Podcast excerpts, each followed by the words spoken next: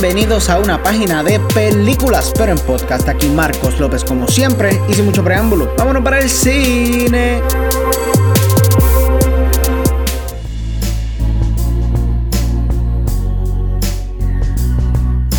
Mi gente, que es la que hay. Espero que todo el mundo esté bien, todo el mundo esté chilling. Primero mi gente la clara, ¿qué es lo que van a hacer después de que se acabe la cuarentena? Yo por lo menos en verdad, yo lo que quiero es ir a la playa, quiero darme un poquito de agua de coco, quiero estar chilling, pero en la playa. Yo sé que hay otras personas que lo que quieren es irse, quieren despejarse de todo, quieren irse un fin de semana, una semanita, una cabaña, alejado de todo el mundo. Y eso está bien cool, pero la película que vamos a estar hablando hoy es una película que se vacila todos los clichés de las películas de personas que se van por una cabaña y tú sabes lo que pasa. Y para los que no saben, Tucker and Dale vs. Evil es una película de horror y comedia dirigida por Eli Craig y protagonizada por Tyler Levine, Alan Tudyk y Katrina Bowden. Esta película narra la historia de un par de hillbillies que lo que quieren es despejarse, quieren irse a su cabaña en el monte, quieren darse par de agüita de coco, tú sabes, tirarse para atrás. Pero estas vacaciones se van a volver en una pesadilla cuando un grupo de asesinos los aceche haciéndoles la vida imposible. ¿Verdad que esto suena bien genérico.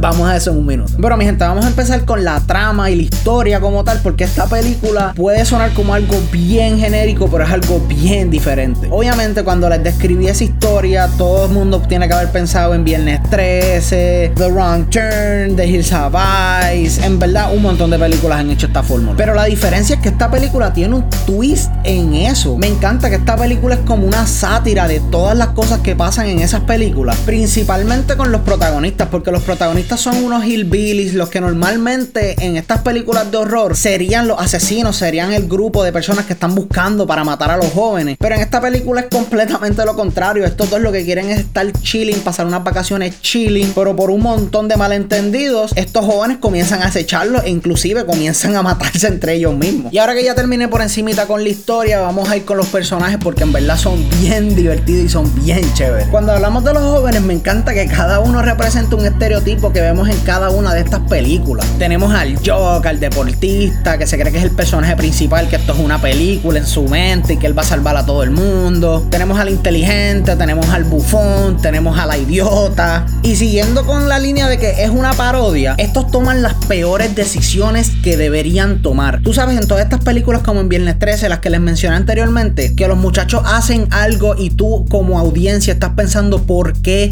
diablo tú estás haciendo eso, te vas a morir. Y me gusta que hay otros personajes así en la película que están diciendo lo que la audiencia está pensando. Muchas veces ellos están haciendo alguna estupidez en vez de simplemente hablar y resolver las cosas. Y Tucker y Dale se quedan.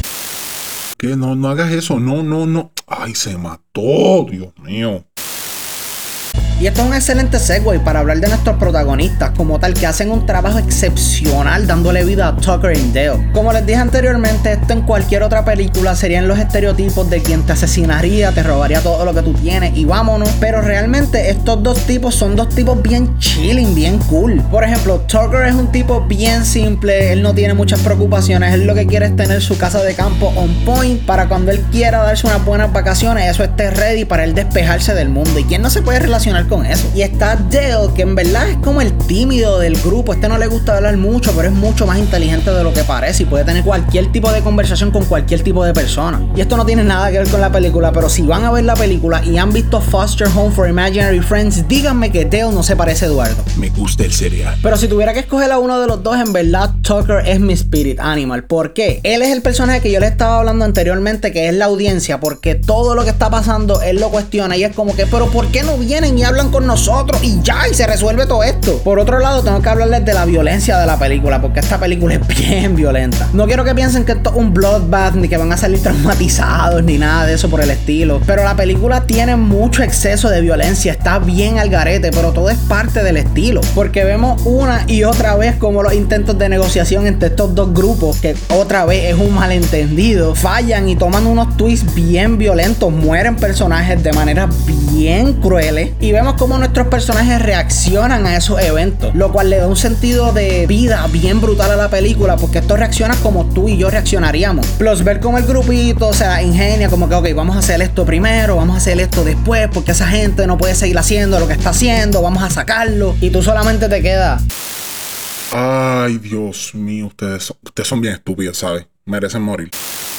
Pero aunque esta película está bien chula, bien chévere, bien entretenida y todo, no voy a decir que es perfecta. Tiene una o dos cositas bien mal. Una de estas es que yo siento que se recostaron mucho de que eran una sátira y cometieron el mismo error una y otra vez. O sea, el chiste de que, ay, ¿qué están haciendo estas personas? Se van a matar. Está bueno, pero cuando lo haces 3, 4, 5 veces es como que es de más. Y eso no solo pasa con ese chiste, pasa con dos o tres chistes en la película que siento que pudieron haber explorado mucho más el género, pero se pusieron un poquito vagos. También siento que la película tiene un villano bien innecesario y bien estúpido. No es que no pudo haber funcionado, pero cuando se revela cuáles son las motivaciones detrás de este villano, tú te quedas como que. Ok. Y ya, o sea, no, no tiene ningún impacto en la historia. Pudo haber estado fuera de eso por completo y nada hubiese pasado. Pero en resumen, mi gente, Tucker and Dale vs. Evil es una película bien entretenida. Pienso que si eres fan de las películas de horror, le vas a sacar mucho más esta película porque vas a poder identificar bien rápido los clichés y vas a saber por dónde la película te va a atacar. Y aunque no seas fan de las películas de horror, pienso que es una película con mucha buena comedia, personajes bien chéveres y con una historia que te va a tener diciendo Gracias, Tucker. Eso es lo que yo digo. Así que si les llamó la atención, pueden verla ahora mismito que está en Netflix. ¿Qué esperan? Y por estas razones y más, le damos una B menos a Tucker and Dale vs. Evil.